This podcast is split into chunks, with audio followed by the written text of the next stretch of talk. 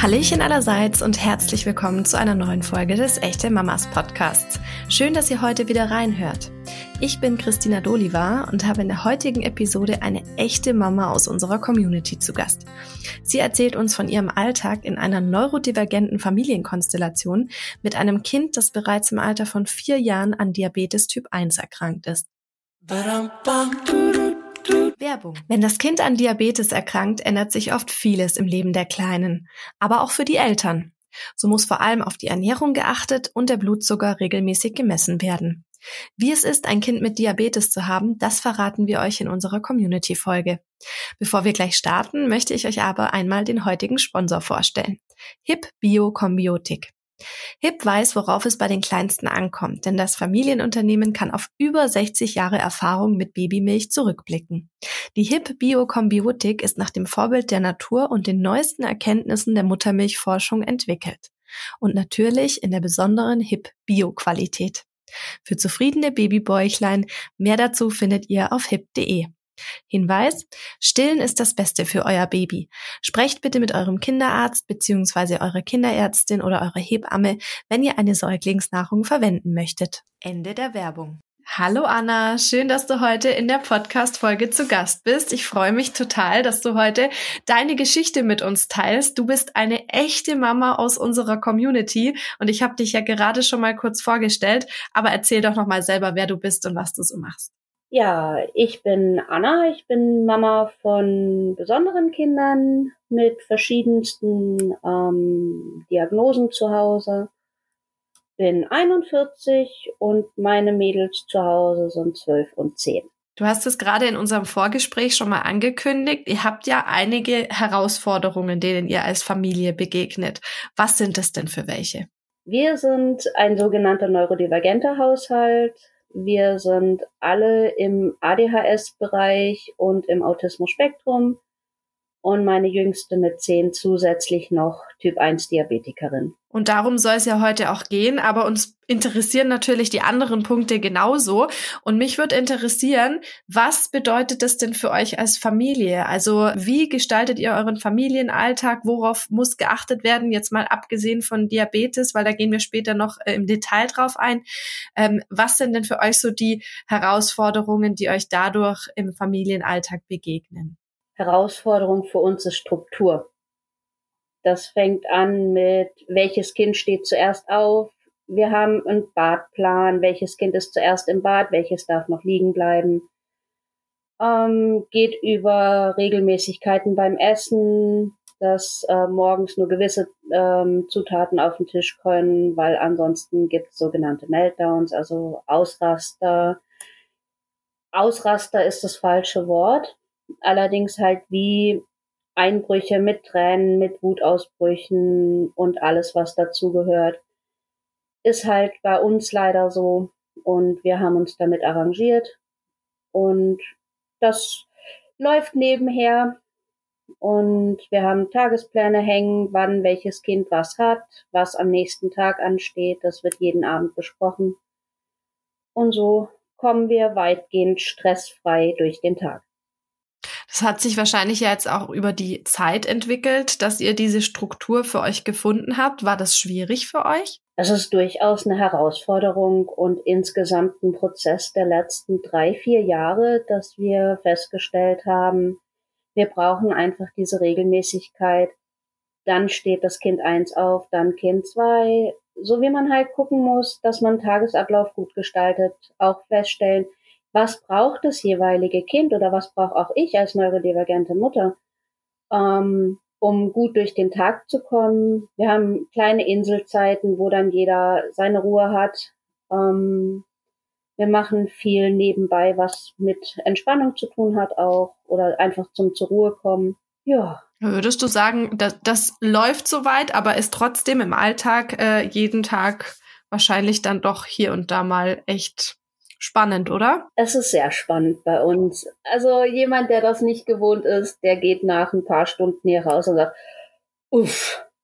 Aber das ist unser Leben und das gehört für uns dazu. Und so gehört auch die Diabeteserkrankung von deiner jüngeren Tochter dazu. Da hattest du eingangs, als wir gerade gesprochen hatten, eine Benachrichtigung bekommen über den Blutzuckerspiegel. Darum soll es heute auch genauer gehen, weil das auch ein Thema ist, wo viele, glaube ich, noch gar nicht so viel drüber wissen und äh, es aber auch wahrscheinlich wichtig wäre, beziehungsweise auch mal interessant wäre für die Community zu erfahren, wie merke ich denn überhaupt, dass mein Kind vielleicht Diabetes hat? Also wie seid ihr darauf gekommen, dass das so sein könnte?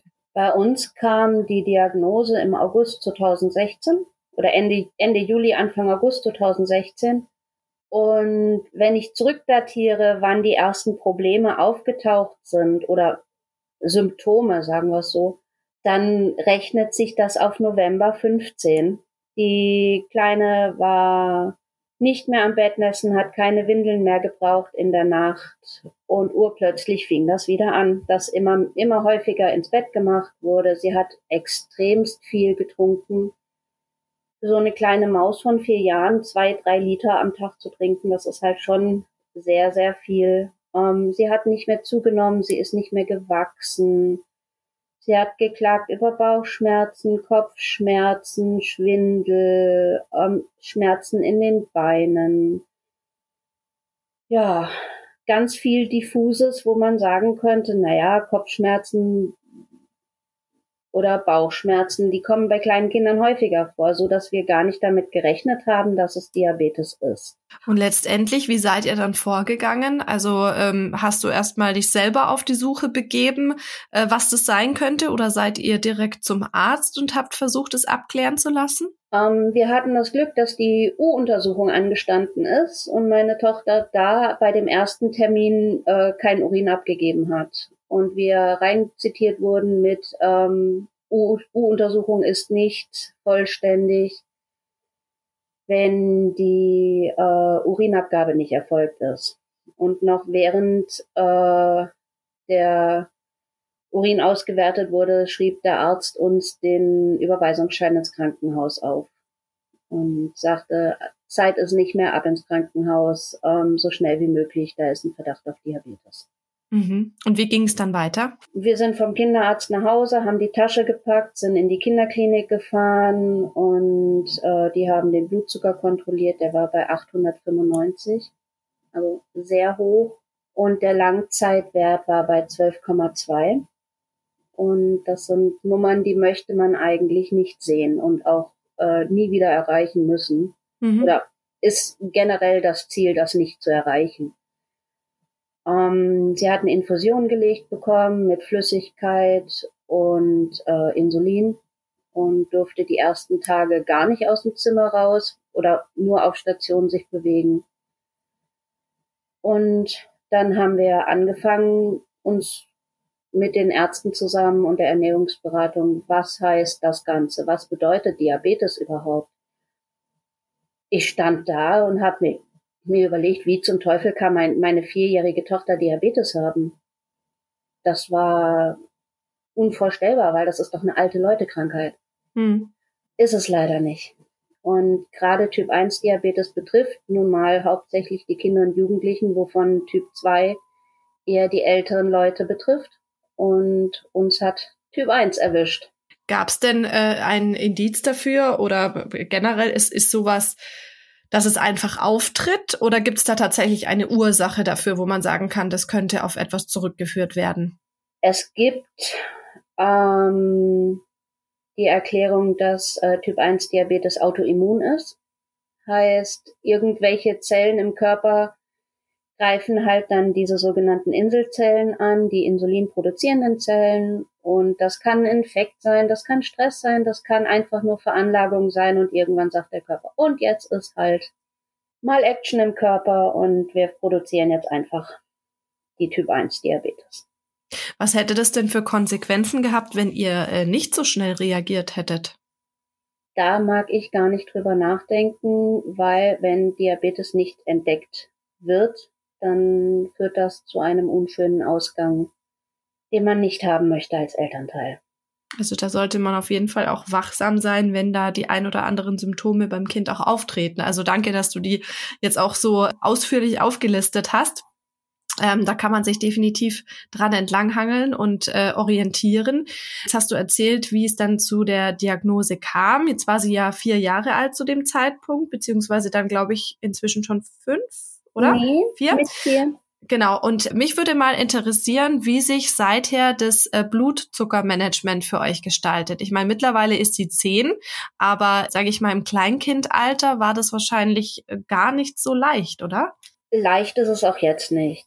Vor sechseinhalb Jahren war es durchaus anstrengender. Wir haben zwei Insuline gehabt, ein Langzeitinsulin, ein kurzwirksames Insulin, was wir berechnen mussten mit den äh, Kohlenhydrateinheiten zusammen. Dann gab es, ähm, dass wir mindestens sechsmal am Tag das, die kleine spritzen mussten. Natürlich nicht immer ohne Gegenwehr. Also wir hatten das Pech zu der Zeit, dass die Kinderklinik gesagt hat, ähm, es wird erst das Spritzen gelernt, über Pen oder äh, sogenannte U100-Spritzen und keine Pumpe gegeben. Und ähm, zwei Jahre nach der Diagnose haben wir dann endlich eine Pumpe gekriegt, was vieles vereinfacht hat und äh, meiner Tochter auch viel mehr die Möglichkeit gegeben hat, freier zu essen. Weil vorher haben wir gespritzt Frühstück und Zwischenmahlzeit, Mittagessen und Zwischenmahlzeit, Abendessen und Zwischenmahlzeit war immer in einer Spritz, in einem Insulinmenge vorhanden. Dann ging aber, wenn sie Nachmittagssnack im Kindergarten hatte, kein Eis mehr, weil es war nicht gespritzt. Und jetzt kann sie, wenn sie die Kohlenhydrate weiß, alles essen, so wie sie will und wann sie will. Das ist für sie wahrscheinlich auch jetzt schon mal ein Riesengewinn, was das angeht. Aber so ein kleines Kind äh, versteht da ja erstmal gar nicht, äh, was da überhaupt abgeht. Und mit den Spritzen ist das bestimmt dann auch teilweise eine echt herausfordernde Erfahrung gewesen, oder? Wie war das für dich als Mama? Für mich war das am Anfang unheimlich schwer zu sagen, ich muss mein Kind jetzt spritzen. Ich wusste aber, es geht nur da lang. Also wenn mein Kind leben soll, dann muss ich das tun. Und habe im Endeffekt dann meine Ängste, Sorgen und Nöte auf die Seite geschoben und habe gesagt, hey, Maus, wir müssen da jetzt durch. Und wir haben Spiele gemacht und das abgelenkt mit dem Handy, mit dem Tablet, mit Musik, mit Singen, äh, Scherzen, durchkitzeln, bloß damit sie das nicht mitkriegt, wenn wir sie gespritzt haben haben ihr aber auch immer ähm, eine Geschichte dazu erzählt, warum wir jetzt ähm, im Endeffekt spritzen müssen. Und das hat auf jeden Fall geholfen, oder? Ja.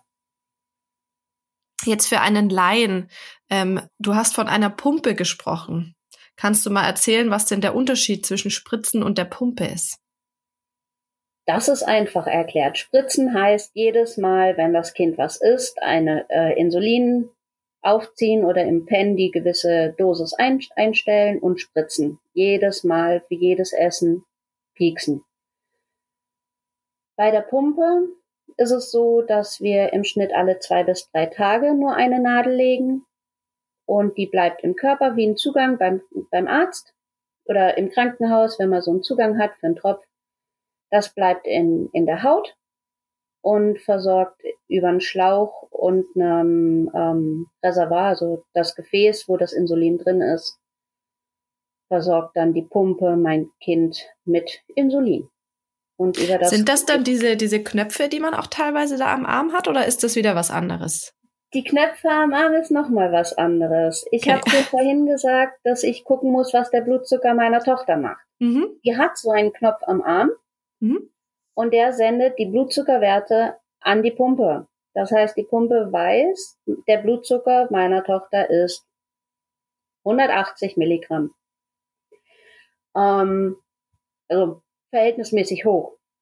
Äh, und reagiert dann aber auch, indem sie ähm, Insulin dann selbstständig abgibt, um diesen Wert wieder in den Zielbereich zu bringen.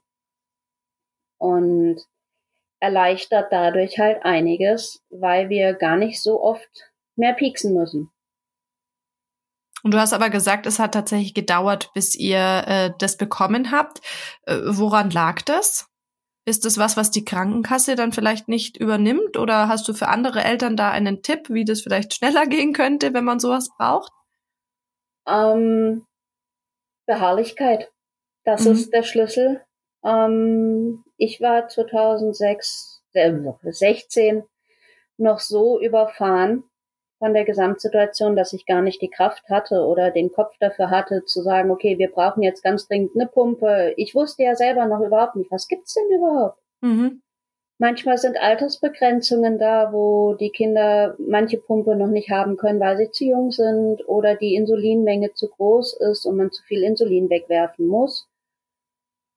Ähm, in unserem Fall hat die Kinderklinik gesagt, sie wollen auf jeden Fall, dass die Kinder ein Jahr oder die Eltern besser gesagt ein Jahr wissen, was heißt äh, Diabetesmanagement für den Fall, dass so eine Technik eben auch mal ausfällt. Mhm.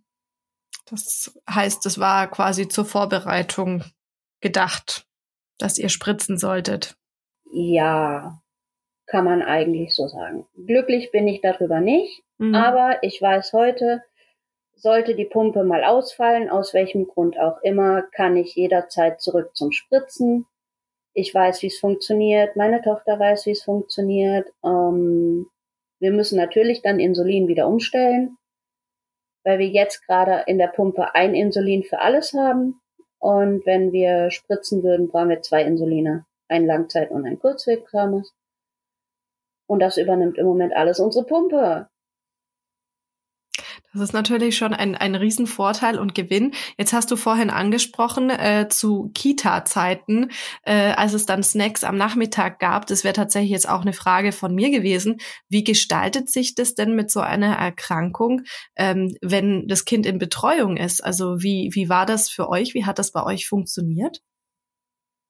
Ähm, wir waren im Waldkindergarten bis zur Diagnose und die Gesamtheit vom Waldkindergartenteam sagte, das ist uns zu viel Verantwortung und wir können gar nicht äh, so viel reagieren. Und äh, wir haben keine Möglichkeiten, Insulin zu lagern, äh, die Spritzen sauber zu lagern und haben uns letztendlich gekündigt. Und wir haben zum letzten Jahr vor der Schule dann einen Hauskindergartenplatz bekommen die gesagt haben, es soll auf jeden Fall zu den Mahlzeiten ein Pflegedienst kommen und sollte irgendwas mit meiner Tochter sein, soll ich sie bitte sofort abholen. Integrativ-Kindergärten machen das ganz häufig mal mit, dass die sagen, wir haben das Personal dafür da, aber manchmal stellen sich Kindergärten und Schulen ganz schön quer. Das heißt, da gab es dann noch zusätzlich eine Challenge für euch, beziehungsweise eine, eine Auseinandersetzung mit der Kita auch auszutragen, weil das nicht so funktioniert hat, wie das laufen könnte, oder? Ja, wobei Kita-weise hatten wir ehrlich gesagt wenig Probleme. Klar hat der Waldkindergarten gesagt, ey, uns ist das zu viel Verantwortung. Im Was ja auch legitim ist. Also klar, wenn man sagt, man kann es nicht gewährleisten, dann lieber so, als zu sagen, es funktioniert und dann funktioniert es nicht, weil das wäre in dem Fall ja schlecht. Ja, nein, äh, vollstes Verständnis dafür. Äh, da gibt's auch überhaupt nichts anzumerken. Wir hatten ehrlich gesagt in der Grundschule mehr Probleme, dass Ausschluss von Tagesausflügen, Klassenfahrten stattgefunden hat, aufgrund der Diagnose, was für mich unverständlich ist, wenn man überlegt, dass es verschiedene Stiftungen gibt, die Diabetespaten zum Beispiel äh, ermöglichen, wo du äh, jemanden bekommst, der dann mitfährt auf Klassenfahrt, dass es kein Elternteil sein muss. Oder du kannst als Elternteil mitfahren. Das sind Sachen, die man absprechen kann. Macht nicht jeder. Sind halt dann manchmal die Kinder, die Leidtragenden noch mehr aufgrund der Diagnose dann halt auch im Alltag. Wie habt ihr das dann für euch gelöst? Also äh, hast du dann versucht, das durchzusetzen, also dass sie trotzdem mit auf Klassenfahrt kann, oder wurde da pauschal gesagt, es geht jetzt nicht? Es wurde pauschal gesagt, es geht nicht. Ich habe dann alle Hebel und Register gezogen, so dass sie wenigstens als Tagesgast mit durfte. Das heißt, morgens mit mir hin, ich bin im Auto geblieben und abends wieder nach Hause. Man findet seine Wege, aber einfach war die Grundschulzeit nicht. Hm. Und das hast du wahrscheinlich dann ja auch alles, äh, sag ich mal, noch mit deinem normalen Alltag vereinbaren müssen.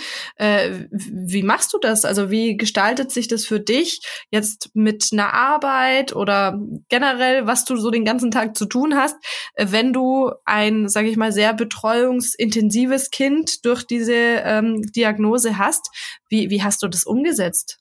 Ich gehöre zu den Mamas, die zum Glück zu Hause bleiben können aufgrund von eigener Diagnosen. Zum Glück ist positiv umschrieben. Ich wünschte manchmal, ich hätte die Kraft und die Zeit, arbeiten zu gehen, um für mich einfach was zu tun.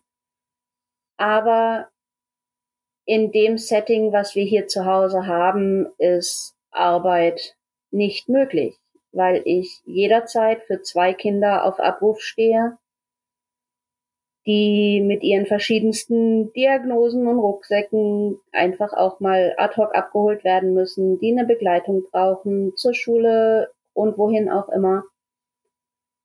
Und deswegen habe ich das Glück, zu Hause zu bleiben und ja, versorgt zu sein. Und kannst dich dadurch ja auch ähm, besser kümmern.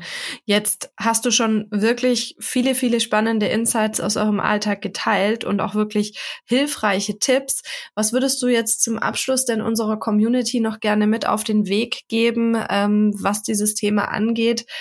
dass vielleicht ein bisschen weniger ja Angst entsteht oder ähm, dass Eltern, die vielleicht eine Diagnose bekommen, äh, wie die damit umgehen können. Was hat dir geholfen in dem Zusammenhang? Mir hat geholfen, ähm, die Selbsthilfegruppe aufzusuchen für, für und mit diabeteskranken Kindern. Wir sind sehr beim Diabetikerbund mit angebunden, wo es dann Special Days gibt, im Sommer, das geklettert wird oder Fußballtag stattfindet, wo dann die Diabeteskinder aus dem Bundesland sich zusammentreffen oder aus dem Kreis und einen Tag voller Spaß dabei haben. Die Eltern können sich mit Diabetologen auseinandersetzen und reden, hey, kannst du mir da mal nochmal helfen? Die Kinder lernen andere Kinder kennen, stellen fest, oh, ich bin ja gar nicht alleine damit. Das hat uns sehr, sehr, sehr geholfen in dem Ganzen. Und ich finde es auch total schön, dass du deine Geschichte mit uns geteilt hast und damit auch anderen Mamas zeigst, dass sie damit nicht alleine sind. Also vielen, vielen Dank, dass du uns das alles erzählt hast. Ich freue mich immer wieder, wenn wir Geschichten aus unserer echte Mamas Community hier in unserem Podcast mit aufnehmen können und anderen so auch Mut machen können. Und ich wünsche euch jetzt weiterhin alles, alles Gute, alles Liebe für deine Töchter auch und danke, dass du heute mit dabei warst. Gerne. Mach's gut. Tschüss. Annas Tipps helfen hoffentlich auch anderen Eltern weiter, die das Gefühl haben, ihr Kind könnte eventuell auch an Diabetes erkrankt sein. Wenn ihr jetzt auch einen Themenvorschlag, eine Frage oder Feedback für uns habt, schickt uns gerne eine Sprachnachricht per WhatsApp an 0176 465 42263 oder meldet euch per Mail an podcast.echtemamas.de. Ich bin gespannt auf euren Input und freue mich jetzt schon auf die nächste Folge. In der Zwischenzeit wünsche ich euch wie immer eine schöne Woche und verabschiede mich bis zum nächsten Mal. Tschüss!